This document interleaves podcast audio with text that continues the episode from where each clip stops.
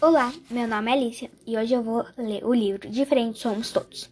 Ilustrações de Cecília Esteves e a escritora é Alina Perman. Diferentes somos todos. Mãe, eu preciso de um celular. Pirou, menina. Onde eu vou ter dinheiro para te comprar um celular? A gente tem um telefone público bem aí em frente. Pra que celular?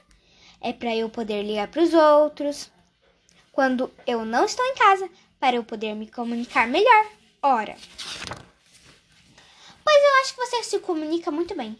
Qual é o sentido de ligar para os outros quando não está em casa?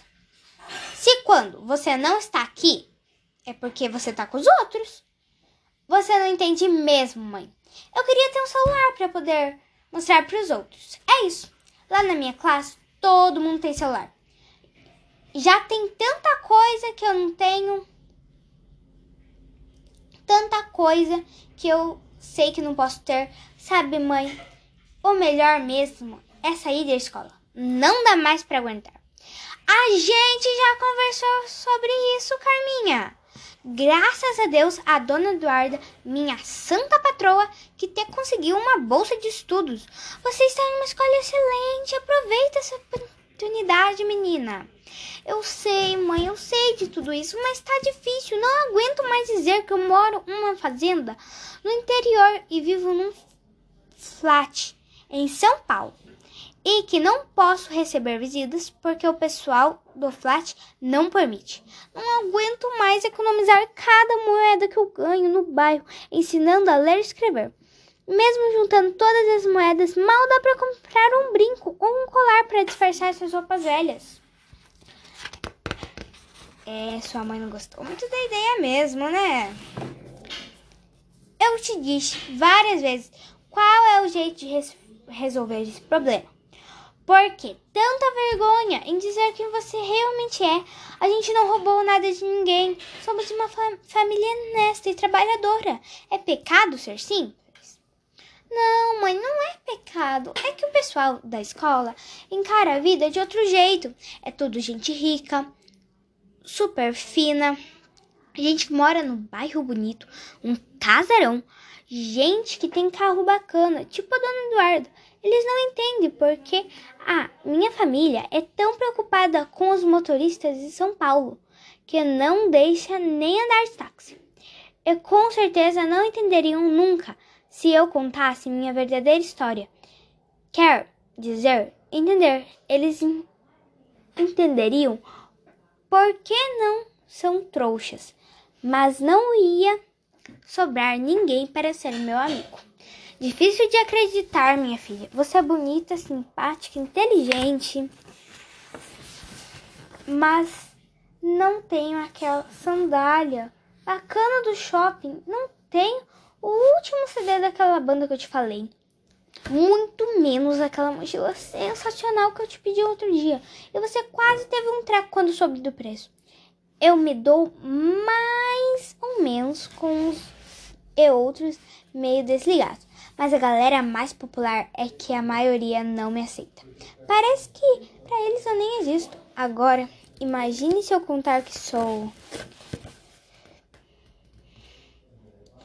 É, vocês entenderam. Gente, olha o tênis da Carmen. O que que tem, Laurinha? Não vai me dizer que você não percebeu. É super brega. Acho que nem tem marca. E daí, Clau? E daí? Olha para você, um tênis zero bala, última moda, dizendo e daí? Se ela não tivesse condições, eu até entenderia. Entendia, é? Pois eu não estou nem aí. Sabe que ela parece ser super legal? Tô a fim de convidá-la pra festa do Giba no sábado.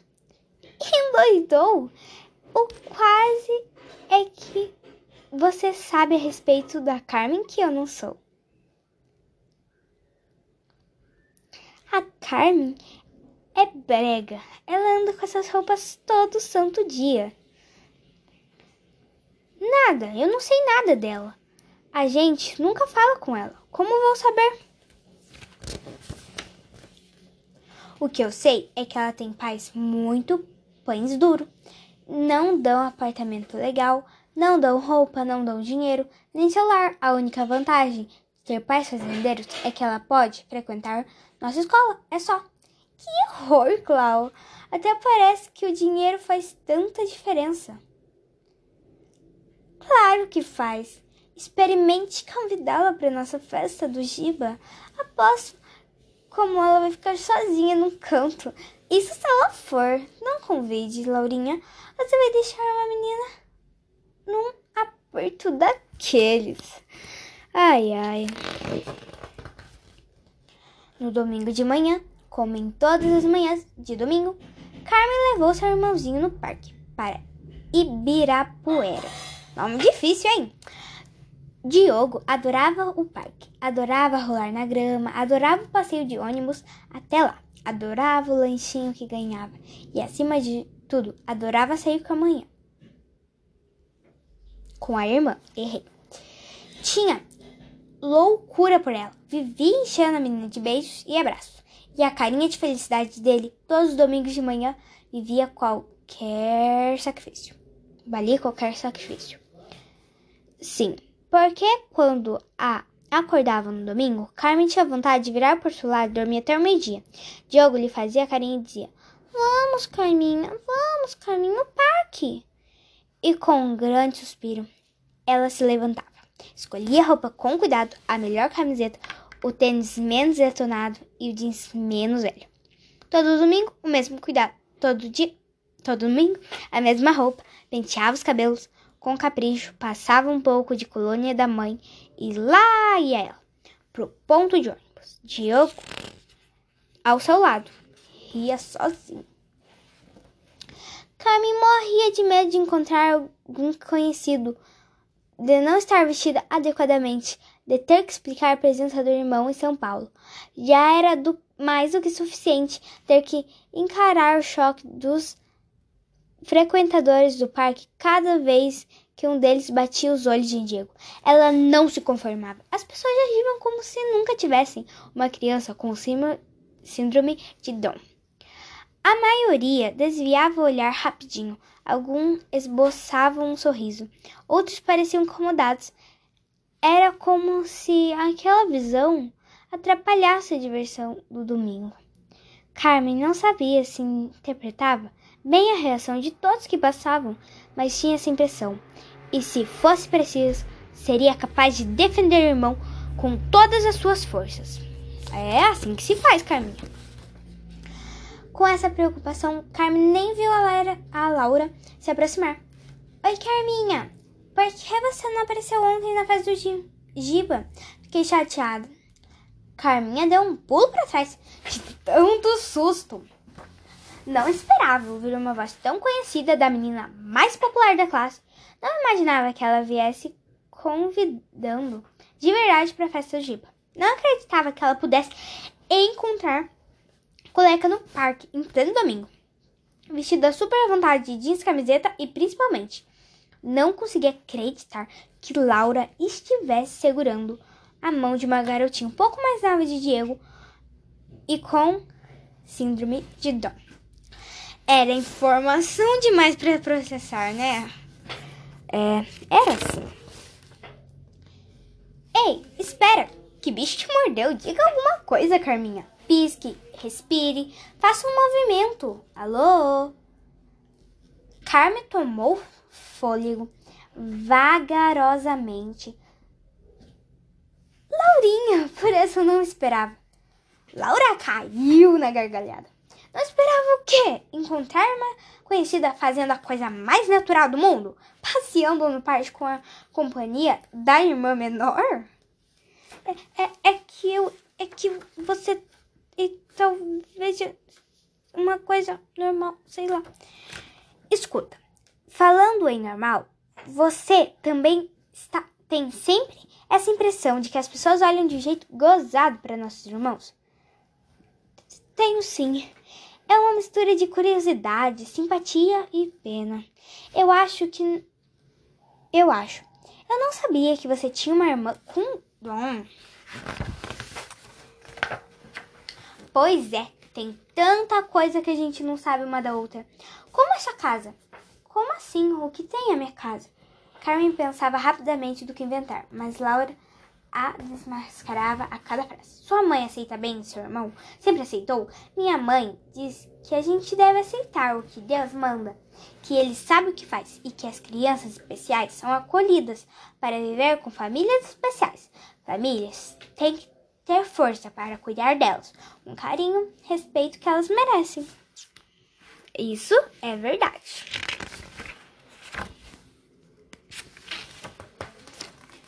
Que lindo! Se a metade do que você disse for verdade, teria sido super bom se a minha mãe tivesse batido um papo com a sua.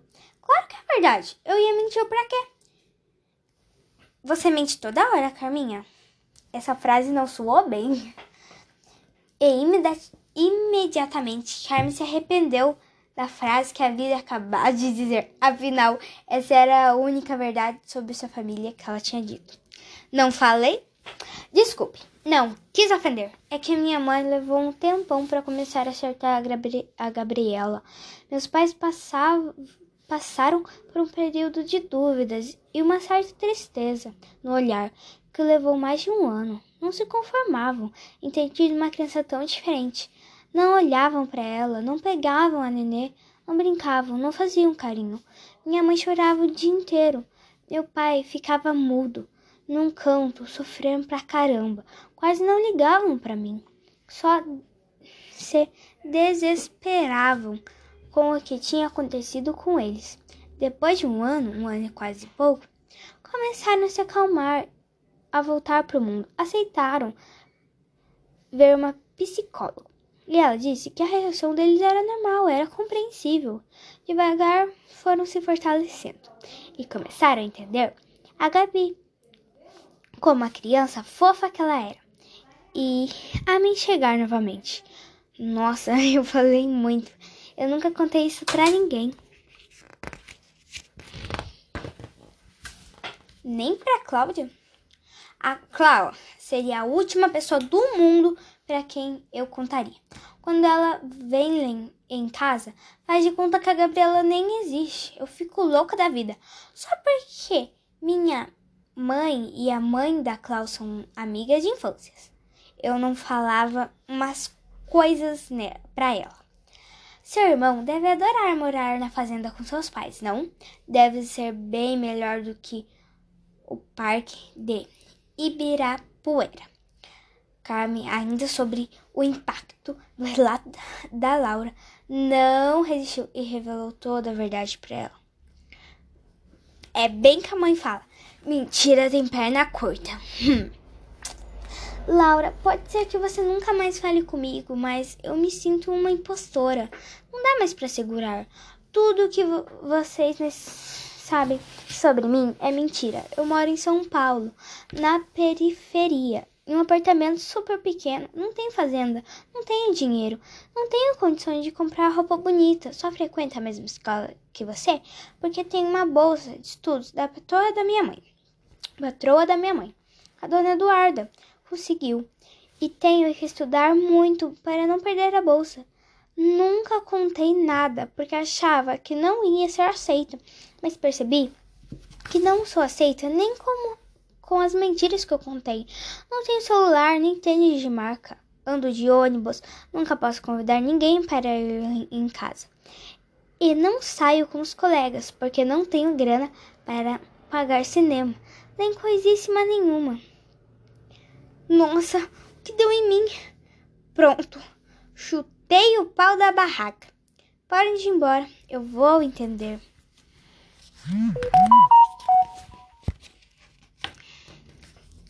Embora? Por quê? Que bom que você confiou em mim. Mas que pena que achou que precisava armar essa confusão toda. Para não ficar sozinha, seu irmão frequenta alguma escola? Não, o Diogo é bem esperto, mas a escola custa caro. Ele não tem condição de ter a bolsa. E a única escola pública do bairro não aceita crianças como ele. Diz que não está preparada, com, não tem material e que os professores não sabem lidar. Dá para aguentar? Morro de pena de Diogo. Ele é capaz de aprender um monte de coisa. Tem ensinado ele a ler e escrever. E não é que o malandro está aprendendo. Não é mesmo, meu amor? Diego abriu um maior sorriso e encheu a irmã de beijos. Gabriela aproveitou a demonstração de amor, puxou a blusa da Laura para baixo, inclinando a irmã e abraçou com força. Amor da minha vida, você é muito querida, Gabi. Depois dos muitos beijos e abraços, Laura disse: A mamãe falou que a Gabi vai para uma escola especial, uma escola que só tem dom. Meus pais acham que, assim, ela vai estar mais protegida. Eu até achava que ela deveria ir para nossa escola, mas nunca vi alguém, ninguém com qualquer tipo de deficiência frequentando as aulas lá. Você já viu? Não, nunca. Ai, tá ficando tarde. Tem um ônibus saindo daqui a pouco. Preciso ir. Nem olhei no relógio. Nem comprei o lanche do Diogo. Nossa, nosso papo me fez esquecer o tempo. Laurinha, Carminha, olhem, a gente sabe de voar. Diogo e Gabi corriam para um lado e para outro. Vem, Gabi, vamos brincar de super-homem, gritava Diogo chamando a amiga. Acho que o Diogo nem vai se importar com a falta do lanche. Olha, ele e a Gabi rolando no gramado. Você quer caronas? Meus pais já vêm me buscar aí. Não, obrigada. A gente se vê amanhã na escola. Vamos, Dioguinho. E vai ser complicado separar esses dois, hein? É, eles viraram amigos. Laura e Carmen se viram rapidamente ao chegar à escola na segunda-feira e trocavam um olhar de cúmplices. Na hora do recreio, Laura convidou Carmen para se juntar ao grupo, mas a outra agradeceu, recusando. Tem que terminar uma lição de geografia.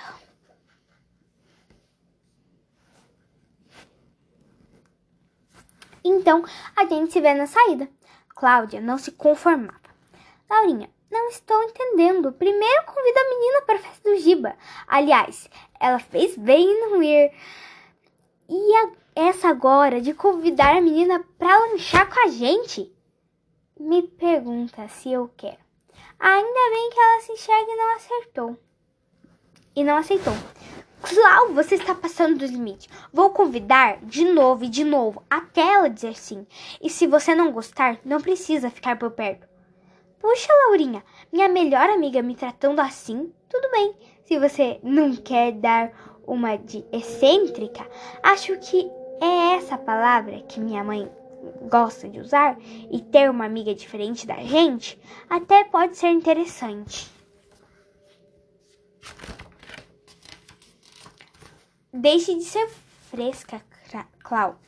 Eu quero sim que a Carminha seja nossa amiga, mas ela tem que ser aceita do jeito que ela é. Todo mundo é diferente. Nas cores dos olhos, do formato do rosto, no tamanho do corpo, no jeito de ser, na cor de pele. Uns gostam de estudar, outros não. Uns são bons em esporte, outros gostam de ler. Uns mancam, outros gaguejam. Uns são mais lentos, outros. Ah, você entendeu. Chega, já entendi mesmo. Vou tentar ser legal com ela. Mas imagino que a gente não tem muito papo. Tenho a impressão de que o mundo dela é outro e que esse tal de fazenda que ela diz que a família tem não passa de um sítiozinho bem fuleiro com duas vacas e três galinhas. E se for assim, o que muda no jeito dela? Já ouviu falar em classe, amiga? É tudo uma questão de classe. Clau, por que você não guarda sua opinião para você, hein? Tá duro de aguentar as suas diferenças. É, a briga tá feia, hein?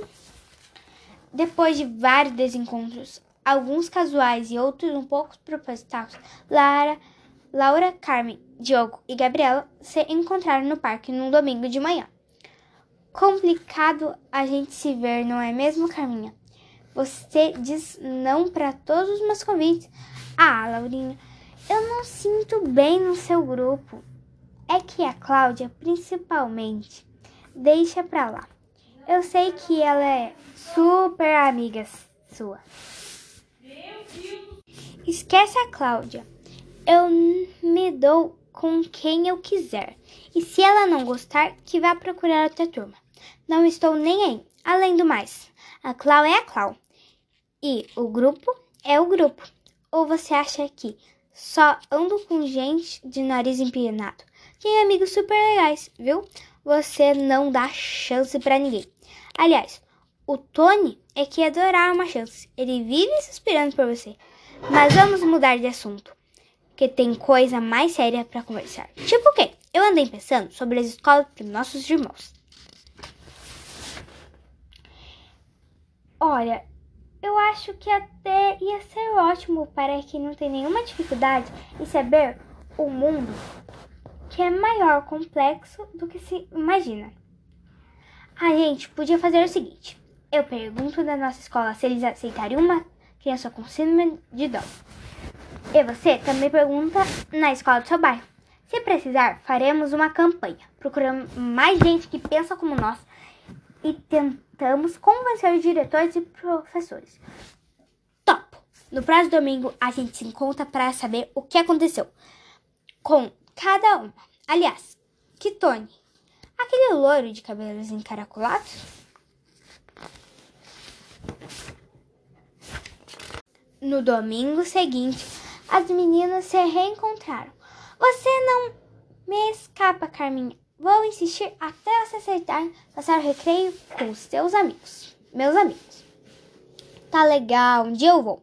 Tenho uma ótima notícia para te dar. Fui lá na escola de parque e levei o Diogo comigo. Em dois minutos ele conquistou a diretora. Em cinco minutos estava no colo dela.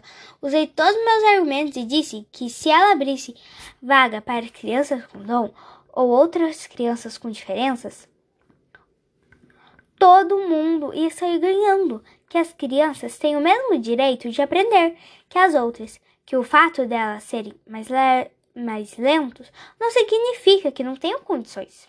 Falou bonito. E tem mais. Eu disse que não tenho dúvida de que os outros alunos iriam participar ajudando, acolhendo, incentivando. A diretora prometeu levar o assunto para a reunião desse fim de semana e que, se fosse necessário, a minha presença e a de Diogo na próxima reunião para tentar convencer os professores. Ela ia me chamar. Parabéns, amiga. Eu não terminei. Ela me explicou que precisaria de material especial e mais gente trabalhando na escola e que achava que a comunidade certamente faria campanha e doações. Já estava sonhando alto demais da aprovação em reunião. Estou muito animada. Contei para minha mãe. Ela amou a ideia e me deu um abraço bem gostoso. E você, conseguiu alguma coisa? Porcaria nenhuma. Falei pro diretor Leopoldo, nosso tão estimado diretor, usei mais ou menos argumentos que você, mas ele foi categórico. Criança com dor atrapalha o desenvolvimento das outras crianças. As escolas especiais estão pra, aí para isso, Gabi. Para isso aí. Você levou a Gabi? Nem pensar. Minha mãe ficaria muito chateada. Ela não gosta de expor a Gabi. Sabe o que ela me contou? Que a amigona dela de infância, mãe da Cláudia, falou uma vez para ela nem sonhar em colocar a Gabi na escola, que ia constranger os alunos, que ia nivelar a escola para baixo. Você acredita? É, adulta é bem difícil, hein? No domingo seguinte, as meninas encontraram novamente no parque. Diogo e Gabriela, como dois velhos amigos, se deram a mão. Caminharam até um tanque cheio de areia e começaram a brincar. É. Depois disso, elas, muito tempo depois, é, elas não conseguiram, mas elas fizeram uma campanha, chamando todo mundo, espalhando cartazes para mais crianças especiais, mais gente que tinha crianças especiais, ajudassem elas. Elas conseguiram é, trazer. A, a mãe da Cláudia é, não gostou muito da ideia, né? Porque ela não gostava muito hum, da, da Gabi. Mas no fim, deu tudo certo. Todo mundo conseguiu e todo mundo saiu feliz e olha, uma coisa. A gente pode ser diferente, mas Por exemplo, não importa se a gente é diferente por fora, se a gente tem a pele mais escura, o cabelo mais escuro. Se a gente se cortar, por dentro vai ser a mesma coisa. O que importa da gente é se a gente tem um coração bom ou não. Se você tem um coração ruim, eu não tenho a dizer. Você só precisa melhorar. Que um dia você vai conseguir. Só espero que você tenha aprendido uma lição. Que as crianças ou quem tem essa doença, vamos dizer, é, tem os mesmos direitos de qualquer um. Qualquer um diferente da gente tem, tá bom? Tchau!